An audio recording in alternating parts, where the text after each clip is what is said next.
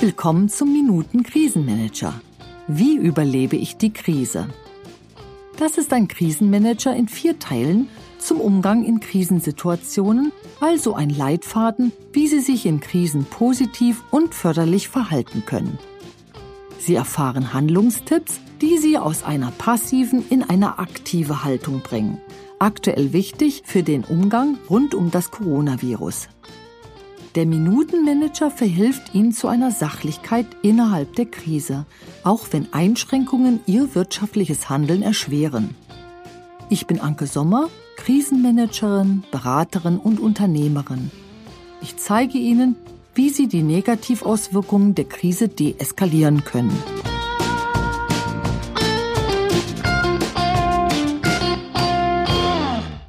Die Frage des vierten Minuten Krisenmanagers lautet, wie manage ich die Panik? Je mehr Sie existenziell durch die Corona-Krise betroffen sind, desto mehr steigt die Wahrscheinlichkeit, dass Ihre Panik oder die Panik um Sie herum zunimmt. Immer dann, wenn Sie panisch sind, bleiben wichtige und zielführende Handlungen liegen. Diesem Sachverhalt werden Sie sich zuerst einmal bewusst. In diesem Moment stagnieren Sie und geben Ihre direkte und zielförderliche Handlung auf. Das hat auf Dauer eine nicht zu unterschätzende negative Auswirkung auf Ihr Leben. Der vierte Teil des Minuten Krisenmanager macht Ihnen bewusster, was passiert, wenn Sie panisch werden und was Sie tun müssen, um die Panik zu führen. Beginnen Sie nun Ihre Sorge als Einstieg in die Panik zu sehen. Distanzieren Sie sich von allen Sorgen. Wie machen Sie das? Durch ihre Bewusstheit, dass Sorgen Plattmacher sind. Alles Förderliche wird platt gemacht. Woran können Sie erkennen, dass aus Ihrer Unruhe und anfänglichen Sorge eine Panik wird? Zum Beispiel, wenn Sie bei sich selbst beobachten, dass Sie sich aus unruhigen Zuständen nicht mehr ohne weiteres selbst herausführen können. Die Unruhe hält Sie quasi in Ihrem Bann. Die Unruhe verändert schleichend Ihren Fokus und lähmt Sie zunehmend. Hält Ihre Unruhe weiter an, bemerken Sie das daran, dass Ihre Entscheidungen sich nun grundsätzlich danach richten, etwas zu vermeiden, als weiterhin etwas zu erreichen. Achtung! Hinter dem etwas steckt Ihre erfolgsträchtige Handlung. Sie vermeiden Ihre förderliche Handlung und halten sich in der Sorge fest. Die Sorge wird größer und frisst nach und nach Ihre klaren Handlungen auf und plötzlich stehen sie nicht mehr ihrer Sorge gegenüber, sondern einer Panik. Der Prozess hat sie in die Irrationalität geführt, statt in die konkrete Handlung, die zur Verbesserung ihrer Situation führt. Die Panik eines gesunden Menschen erkennen sie daran, dass der Verstand ausgenockt ist. Sie reagieren überfordert und buchstäblich kopflos. An der Situation der Bedrohung hat sich durch ihre Sorge und erst recht durch ihre Panik nichts verändert. Statt sich zu schützen, verrennen sie sich zum Beispiel in der Überfürsorge. Letztens stand ich im Pflanzenmarkt und bekam eine Szene mit. Ein älterer Herr hat sich kurz den Mundschutz gelockert und einen tiefen Atemzug geholt.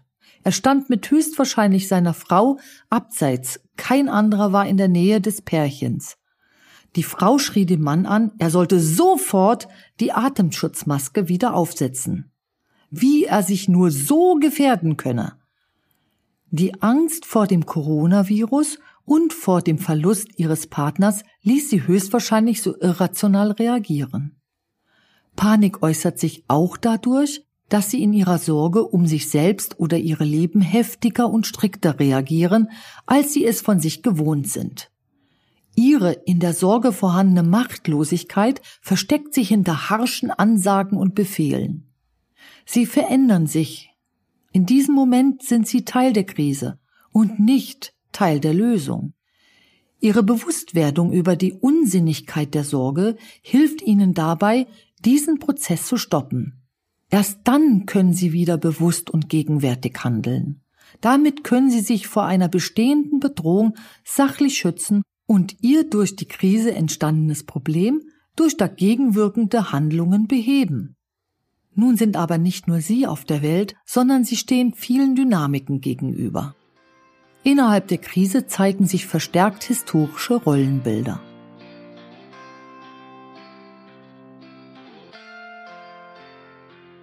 Rollenbilder sind nach der Sommermethode alte körperlich eingespeiste Erinnerungen, die aus ihrer Familie, also den Erfahrungen ihrer Hauptbezugspersonen und deren Vorgänger stammen.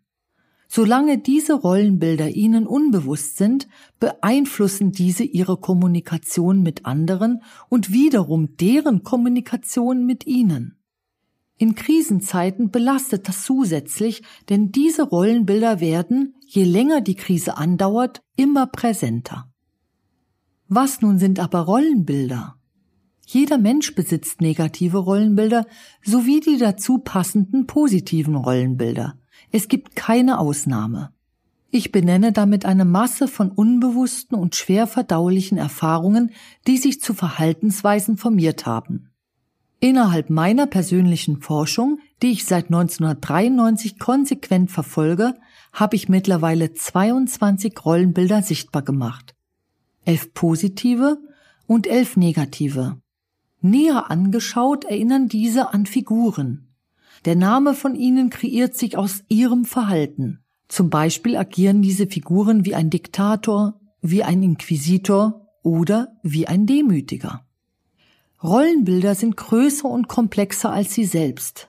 Sind sie bewusst und leben im Fokus im Hier und Jetzt, dann bemerken sie diese Rollenbilder nicht. Denn dort gibt es diese Rollenbilder nicht. Dann handeln sie gegenwärtig und sind aber auch nicht in der Sorge, sondern erkennen, dass es ein Problem gibt, was sie lösen sollten, und zwar mit ihren Handlungen. Gehen sie nun aber in die Sorge hinein, dann werden sie zunehmend zu dem, was unbewusst ist. Diese Unbewusstheit zeigt sich darin, wie sie anderen Männern, Frauen, Kindern und Tieren gegenüberstehen. Sie agieren aus ihren unbewussten Anteilen heraus. Nur wenn ihnen das bewusst wird, können sie diesen Prozess stoppen. Mehr über die Sommermethode mit der integrierten Rollenbilderarbeit erfahren Sie auf der Website www.institut-sommer.de unter Service, dann unter Fachlexikon sowie unter S wie Sommermethode. Und in meinem Buch Schlachtfeld Arbeitsplatz, das Praxishandbuch für Konfliktmanagement im Unternehmen, was 2019 im Hansa Verlag erschienen ist. Das Fortsetzungsbuch zur Rollenbilderarbeit folgt. Ich sitze gerade mitten in den Schreibe- und künstlerischen Arbeiten an diesem Projekt, denn es hilft jedes Wissen über diese unbewussten Impulsgeber.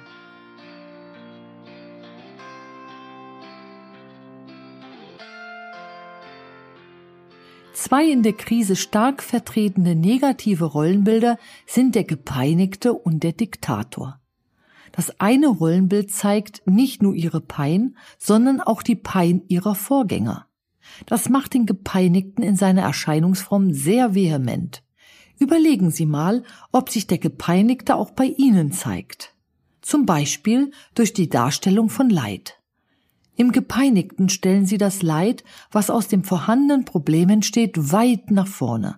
Sie klagen und sie stöhnen, gemischt von Emotionen wie Sorgen, Angst und Panik.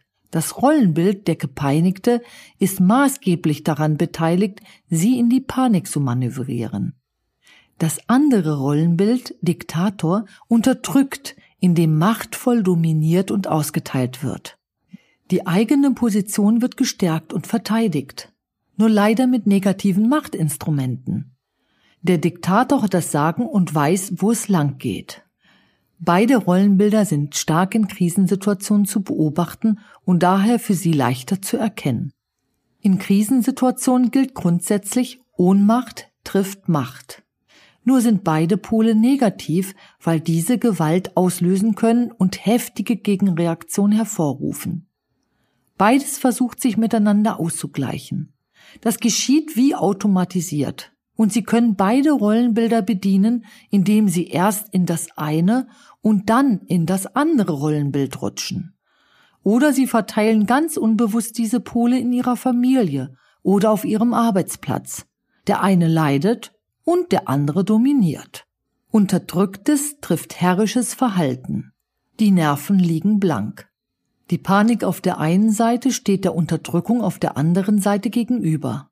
Je länger ein Krisenzustand anhält, desto stärker tritt diese Dynamik nach vorne. Daher triggern Situationen, die eine Ähnlichkeit mit dem damaligen noch nicht verarbeiteten Erleben haben, diese Rollenbilder an. Das erklärt die Gereiztheit vieler Personen in Krisensituationen. Der unbewusste Anteil tritt nach vorne. Wie managen Sie nun diese Panikphänomene innerhalb von Krisensituationen? Greifen Sie nur zu simplen Maßnahmen, denn zu mehr sind Sie in Akutsituationen sowieso nicht fähig. Also was Ihnen heftiger als sonst erscheint, meiden Sie konsequent. Sei es nun bei Ihnen selbst oder bei Mitmenschen. Wird es laut, sind Sie weg. Verbieten Sie sich emotionale Ausbrüche. Stattdessen suchen Sie nach Möglichkeiten, erst dann wieder zu kommunizieren, sobald Sie wieder sachlicher werden. Beginnen Sie zwischen bewusst und unbewusst zu unterscheiden. Beim Autofahren und beim Einkaufen zeigen sich diese unbewussten Anteile konzentrierter. Diskutieren Sie also nie mit jemandem, der augenscheinlich heftig und gereizt ist. Haben Sie einmal eine Eskalation im Straßenverkehr beobachtet? Zum Beispiel zwei Menschen brüllen sich an, weil der eine dem anderen einen Parkplatz weggeschnappt hat? Hier erkennen Sie die Rollenbilder sehr gut. Da hilft nur Abstand nehmen und nicht selbst Teil vom Konflikt zu werden. Vertrauen Sie Ihrem Urteilsvermögen nicht, sobald Sie laut und aggressiv werden. Erst wenn Sie wieder ruhiger werden, können Sie sich selbst wieder Vertrauen schenken. Die gute Botschaft ist, dem Lauten folgt immer auch ein Runterkommen. Also müssten Sie eigentlich nur diesem Automatismus folgen. Warten Sie ab, bis der Sturm vorbei ist und agieren Sie erst dann wieder. Gehen Sie nie selbst in Eskalation mit hinein, um zum Beispiel zu helfen, sondern gehen Sie erst einmal in eine sichere Position und holen Sie dann unverzüglich Hilfe. Helfen Sie erst sich selbst und dann den anderen. Warum ist das wichtig? Nur gesund können Sie hilfreich in einer Krisensituation mitwirken. Jeder Verletzte oder Geschädigte belastet das Gleichgewicht von positiv und negativ in Richtung negativ. Das ist ein Grundmuster. Krisensituationen verdeutlichen diese Grundmuster. Je krisenhafter eine Situation wird, desto mehr gelten die Grundmuster einer Dynamik. Ausruhen, handeln, positives Stärken, deeskalieren, voranbringende Entscheidungen treffen und regenerieren und handeln. So in etwa sollte Ihr Tageswerk innerhalb existenzbedrohlicher Situationen aussehen. Zeit für Sorge und Panik gibt es hier nicht. Wenn Sie mehr über den Umgang mit Krisen erfahren möchten, dann schauen Sie doch in unser Online-Webinar herein zum Thema Wie rette ich mein Unternehmen in der Krise? Umgang mit der Krisendynamik. Hier geht es um die Führung einer Krise und den Erhalt der Wirtschaftlichkeit. Dieses Webinar ist für Führungskräfte und Unternehmer sowie für Selbstständige geeignet. Das Webinar und die weiteren Teile des Minutenkrisenmanagers finden Sie auf unserer Website unter www.institut-sommer.de. Brauchen Sie eine auf Ihren Bedarf individuell zugeschnittene Beratung?